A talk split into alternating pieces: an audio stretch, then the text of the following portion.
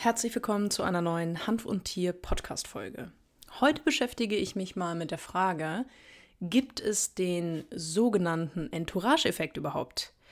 Und äh, wie ich darauf komme, es gibt eine neue wissenschaftliche Studie aus Neuseeland, die im März 2020 veröffentlicht wurde. Und damit du einen Überblick hast, was wir uns heute in der Podcast-Folge anschauen, wir gucken uns an, was ist denn der sogenannte Entourage-Effekt? Wer hat ihn entdeckt und wie lautet die These dieser Studien? Warum Studien? Wir schauen uns heute drei im Detail etwas konkreter an. Was ist das Ergebnis der jeweiligen Studien? Was ist das Ergebnis der neuen Studie, die jetzt 2020 veröffentlicht wurde? Und vor allem schauen wir uns an, was sagt uns das überhaupt? Viel Spaß damit. Hanf und Tier, der einzigartige Podcast der Wissenschaft. Viel Spaß mit deiner Gastgeberin Susanne Gruber. Die erste Studie, die wir uns anschauen, ist 1998 veröffentlicht worden und kam vom israelischen Cannabisforscher Raphael Meshalem. Ähm, der kam zu dem Schluss, dass das Endokannabinoid 2-Arachidonylglycerol in seiner Wirkungsweise potenziert wird, wenn zwei Ester mitwirken. Als Ester bezeichnet man das Ergebnis der Kondensationsreaktion zwischen einer organischen oder anorganischen Säure und der Hydroxylgruppe eines Alkohols. Es wurde aber in dieser Studie auch klar, dass die beiden, also die beiden Ester, nicht an den Cannabinoidrezeptoren binden. Und diese Studie kann man quasi so als ersten Impuls in der Cannabisforschung werten, der uns einen Eindruck gegeben hat, dass es wohl einen möglichen Entourage-Effekt gibt, aber dass wir zum aktuellen Zeitpunkt der Studie nicht wissen, wie dieser Mechanismus tatsächlich im Körper funktioniert, also wie dieser Entourage-Effekt im Körper funktioniert. 2015 untersuchte dann ähm, auch an der Universität in Jerusalem eine Forschergruppe ähm, die Frage, ob es einen Unterschied gibt in der Wirkung von reinem CBD zu einem Vollspektrum-Hanfauszug. Bevor ich dir das ein bisschen detaillierter vorstelle, möchte ich kurz noch einwerfen, falls du es nicht weißt. Israel ist sehr, sehr federführend in der Cannabisforschung. Und ähm, dort ist es zum Beispiel auch an der, ich sage jetzt mal, absoluten Tagesordnung, dass zum Beispiel in Altenheimen sehr, sehr natürlich mit Cannabis als Medikament umgegangen wird. Ob jetzt zum Beispiel bei Demenzpatienten, bei Alzheimer-Patienten, zur Schmerztherapie und, und, und. Also in Israel ist das schon etwas normaler als bei uns. Liegt vielleicht daran, dass eben der überwiegende oder ein Großteil der Cannabisforschung ähm, aus Israel kommt. Wir haben ja auch quasi Raphael Meshalom als quasi den Urvater der Cannabisforschung, ähm, der 1964 das erste Mal THC isoliert hat. Und ähm, daher sind die da wahrscheinlich einfach ein bisschen weiter wie wir. Zurück zur Studie aus 2015. Die These dieser Studie bezog sich auf die Erkenntnis, dass ähm, Cannabidiol bei intraperitonaler oder oraler Gabe als gereinigtes Produkt eine glockenförmige Dosisreaktion zu beobachten ist und dass quasi somit die klinische Anwendung eingeschränkt ist. In dieser Studie wurde an Mäusen die entzündungshemmende und die Schmerzwahrnehmung betreffende Eigenschaft von einem standardisierten Pflanzenextrakt aus Cannabis sativa L mit stark angereichertem CBD im Gegensatz zu gereinigtem CBD untersucht. Gereinigtes CBD in dem Fall ein CBD-Isolat. Diese Studie, also die aus 2015, ist die, die in der Hanfbranche viel zitiert wird, wenn wir über den sogenannten Entourage-Effekt sprechen. Aber ja, gut, lass uns mal angucken, was war denn überhaupt das Ergebnis oder das Fazit dieser Studie. Also, es wurde quasi festgestellt, dass unterschiedliche Dosis-Wirkungsmuster zu beobachten sind. Das heißt, gereinigtes CBD, also ein Isolat, zeigte eine sogenannte glockenförmige Dosisreaktion, bei der eine therapeutische Reaktion nur bei einer bestimmten Konzentration erreicht werden kann. Bei dem Vollspektrum-Extrakt wurden bei allen drei Parametern, die untersucht wurden, eine dosisabhängige Reaktion beobachtet und es zeigte sich eine verbesserte therapeutische Wirkung bei erhöhter Dosierung. Da wir hier definitiv von einer medizinischen und vor allem auch von einer fachlich begleiteten Anwendung sprechen, das möchte ich hier mal rausstellen, gehe ich jetzt nicht auf die exakte CBD-Dosis ein, die da entsprechend verwendet wurde. Ähm, das Ergebnis zeigt uns aber, dass quasi CBD in Gegenwart anderer Pflanzenbestandteile die Dosisreaktion eindeutig verbessert. Also sehr einfach ausgedrückt haben wir dabei festgestellt oder in dieser Studie wurde festgestellt, dass ein Vollspektrumextrakt besser wirkt als ein CBD-Isolat.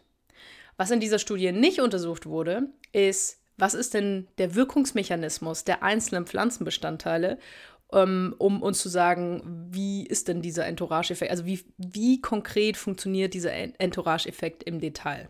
Das nur als kleine äh, Randnotiz. Dann sehr, sehr spannend, eben die Studie aus Neuseeland wurde im März 2020 veröffentlicht und hat sich quasi mit dem Thema Terpene und Entourage-Effekt beschäftigt. Und zu Deutsch heißt die Studie, Terpenoide aus Cannabis vermitteln keinen Entourage-Effekt, indem sie an den Cannabinoidrezeptoren wirken.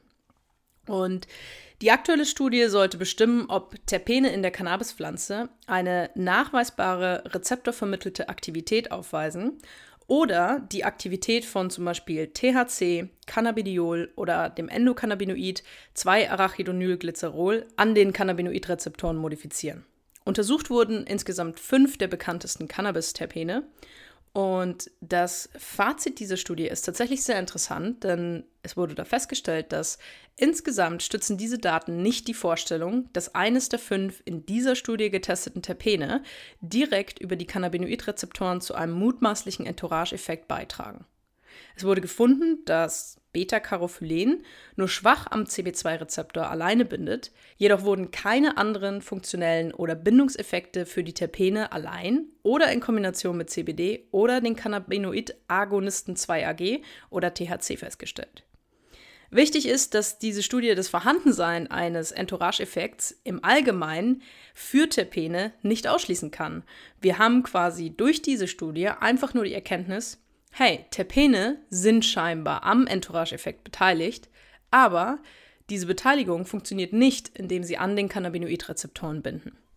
Und es ist auch so, dass diese Studie quasi im Fazit dann letzten Endes noch Möglichkeiten aufgezeigt hat, was das für die Zukunft bedeuten könnte. Und zwar wird dort beschrieben, dass in Kombination mit einer Studie, die 2019 veröffentlicht wurde, gibt es wahrscheinlich genügend Daten, um direkte Wechselwirkungen mit beiden Cannabinoidrezeptoren als Mechanismus auszuschließen, durch den ein Entourage-Effekt vermittelt wird. Daher muss die Aufmerksamkeit auf anderen Arten von Effekten gerichtet werden. Innerhalb des Endokannabinoid-Systems würde dies bedeuten, die Wirkung von Terpenoiden auf den Stoffwechsel oder die Synthese der Endokannabinoide zu untersuchen. Und einige Forscher schlagen auch vor, dass ein entourage-bezogener Wirkungsmechanismus möglicherweise nicht erforderlich ist. Das heißt, Terpene haben möglicherweise lediglich ihre eigene biologische Aktivität und interagieren funktionell mit der Aktivität von THC zum Beispiel. Was ist das Fazit dieser heutigen Podcast-Folge? Nun gut, also ich muss tatsächlich gestehen, der Titel dieser Hanf- und Tier-Podcast-Folge ist natürlich eine reine Provokation gewesen. Denn die Frage, ob es einen Entourage-Effekt gibt, kann ich ganz klar mit Ja beantworten. Dazu haben wir eindeutige wissenschaftliche Erkenntnisse. Was wir nicht vergessen dürfen, auch wenn ich diese drei Studien jetzt für diese Podcast-Folge genutzt habe, so sind sie in ihren Ansätzen und Fragen, die sie sich gestellt haben, doch völlig unterschiedlich. Es ist also quasi nicht möglich, diese Studien miteinander zu vergleichen, da sie drei völlig unterschiedliche Ansätze und somit auch Antworten abliefern. Die neue Studie zur Wirkungsweise von Terpenen sagt also lediglich aus, dass Terpene nicht an den Cannabinoidrezeptoren binden. Sie sagt aber keinesfalls aus, dass Terpene nicht am Entourage-Effekt beteiligt sind. Ihr könnt euch das ungefähr so vorstellen, dass sie sagt quasi lediglich aus, hey, also dass sie daran beteiligt sind, können wir nicht leugnen. Wir wissen jetzt aber, dass sie nicht über die Cannabinoidrezeptoren daran beteiligt sind. Und die Studie bietet ja auch, wie schon gesagt, weitere Thesen, wie Terpene daran beteiligt sein können und sagt somit ganz klar aus, hey, wir müssen das mit neuen Ansätzen überprüfen, damit wir bald mit Sicherheit sagen können, XY oder Z ist die Art und Weise, wie Terpene am Entourage-Effekt beteiligt sind. Und genau das ist ja eigentlich auch das Spannende, was ich versuche auch immer wieder rauszustellen. Und zwar, wissenschaftlicher Fortschritt bedeutet manchmal, dass es einfach eine Art Try and Error ist, bis wir nach ein paar Jahren, manchmal schon schneller, eine Antwort auf die Frage finden, die wir uns gestellt haben. Und manchmal passiert das auch durch einen totalen Zufall oder einen reinen Zufall. Und diese Studie aus 2020 zeigt mir persönlich, dass Cannabisforschung unbedingt verstärkt gefördert werden muss, Ähm, aus dem ganz einfachen Grund, wir verstehen viel oder wir verstehen schon viel über die Wirkungsweise von Cannabis, aber eben noch nicht alles. Und gerade wenn wir darüber sprechen, Cannabis in der medizinischen Anwendung immer besser verstehen zu wollen, also auch immer besser spezifische und vor allem äh, langfristig auch spezifische Erkrankungen durch unser Wissen mit Cannabis behandeln zu können, dann müssen wir gewisse Wirkungsweisen eben explizit verstehen. Und da möchte ich sehr gerne nochmal aus der Folge, ähm, wo ich mit dir darüber gesprochen habe, ob Katzen Terpene vertragen, ähm, das möchte ich nochmal kurz als Beispiel bringen, weil da haben wir zum Beispiel auch die Tatsache, dass wir wissen aus der Forschung, dass Katzen gewisse pflanzliche Stoffe nicht so gut verstoffwechseln können oder zum Teil gar nicht verstoffwechseln können. Wir haben aber keine hundertprozentige Aussage, die uns erklärt, warum ist es so. Also ist es vielleicht eben ein fehlendes Enzym oder ist da ein Enzym, was vielleicht verstärkt bei der Katze funktioniert. Das heißt, wir wissen nur, ah ja, okay, Terpene sollten wir ein bisschen aufpassen bei der Katze, weil die kann sie nicht so gut verstoffwechseln. Aber die nächsten Jahre der Forschung müssen auch in dem Bereich einfach ganz klar nochmal uns aufzeigen, warum ist es so. Ja, ähm, ich hoffe für dich auch eine spannende Folge, wenn du sagst, hey, Susanne, finde ich total super, stell gerne mehrere oder aktuell immer mal wieder Studien vor. Mache ich sehr gerne, schick mir da gerne eine DM bei Instagram. Ähm, du findest mich da unter die Susanne Gruber, alles zusammengeschrieben. Würde ich mich freuen, wenn wir uns da wiedersehen. Und ansonsten möchte ich gerne noch abschließend sagen, am 3.9. um 18 Uhr haben Kai und ich unseren ersten gemeinsamen Online-Vortrag angesetzt. Das bedeutet, am 3.9. um 18 Uhr kannst du quasi etwas über die Frage CBD und Tierpastis von mir hören. Und der liebe Kai stellt, die, ähm, stellt einen sehr, sehr spannenden Vortrag zur Verfügung und zwar über die Wasservergiftung beim Hund. Wenn du noch nichts davon gehört hast, äh, keine Sorge. Also es ist definitiv etwas sehr, sehr Seltenes, aber es kommt immer mal beim Hund vor. Und ähm, wenn du dazu mehr wissen willst und wissen willst, wie kannst du dich davor schützen oder vielmehr, wie kannst du deinen Hund davor schützen, dann schick mir gerne eine E-Mail an podcast.susannegruber.de. Dann schicke ich dir gerne den Link zur Facebook-Veranstaltung und alle Infos, wie du dich dort anmelden kannst. Und ähm, wenn du jetzt sagst, hey, coole Idee, wäre ich echt gerne dabei, aber am 3. da hat schon meine Oma ihren 80. Gar kein Problem, schick mir trotzdem gerne eine E-Mail, ich schicke dir die Anmeldedaten. Und ähm, wir haben ja die Möglichkeit heutzutage, die Technik wunderbar zu nutzen. Das bedeutet, wenn du nicht am 3. dabei sein kannst, ist es gar kein Problem. Wir zeichnen den Vortrag auf und du kriegst einfach am 4. von uns den dann ähm, zur Verfügung gestellt und kannst ihn dir anschauen, wann immer du ihn anschauen willst. Und mir bleibt noch zu sagen, Podcast gibt es wie jede Woche Montagmorgens um 6 bei Spotify und bei Apple Podcast und nachmittags um 16.30 Uhr dann immer bei YouTube. Ähm, die nächsten, also im September, werden auch wieder sehr, sehr spannende Interviewfolgen mitkommen. Äh, Freue ich mich, sehr, sehr spannende Gäste eingeladen, die ja, zu allem Möglichen rund um das Tier ganz spannendes Wissen vermitteln können. Und ähm, ja, in dem Sinne war es das schon wieder mit der dieswöchigen Folge. Ich sage vielen, vielen Dank, dass du dir die Folge angehört hast. Wenn du die Folge bei Apple anhörst, dann würde ich mich wahnsinnig freuen, wenn du einfach mal eine ehrliche Bewertung da lässt. Und ähm, ansonsten bleibt mir zu sagen, wie gesagt, vielen Dank, dass du zugehört hast. Wir hören uns nächste Woche Montag mit einer neuen Podcast-Folge. Dann sprechen wir über das Thema Hanfsamenöl und warum das auf gar keinen Fall weder bei dir noch bei deinem Haustier in einer ausgewogenen und gesunden Ernährung fehlen darf. Bis dahin, habt eine gute Woche. Ich wünsche euch was.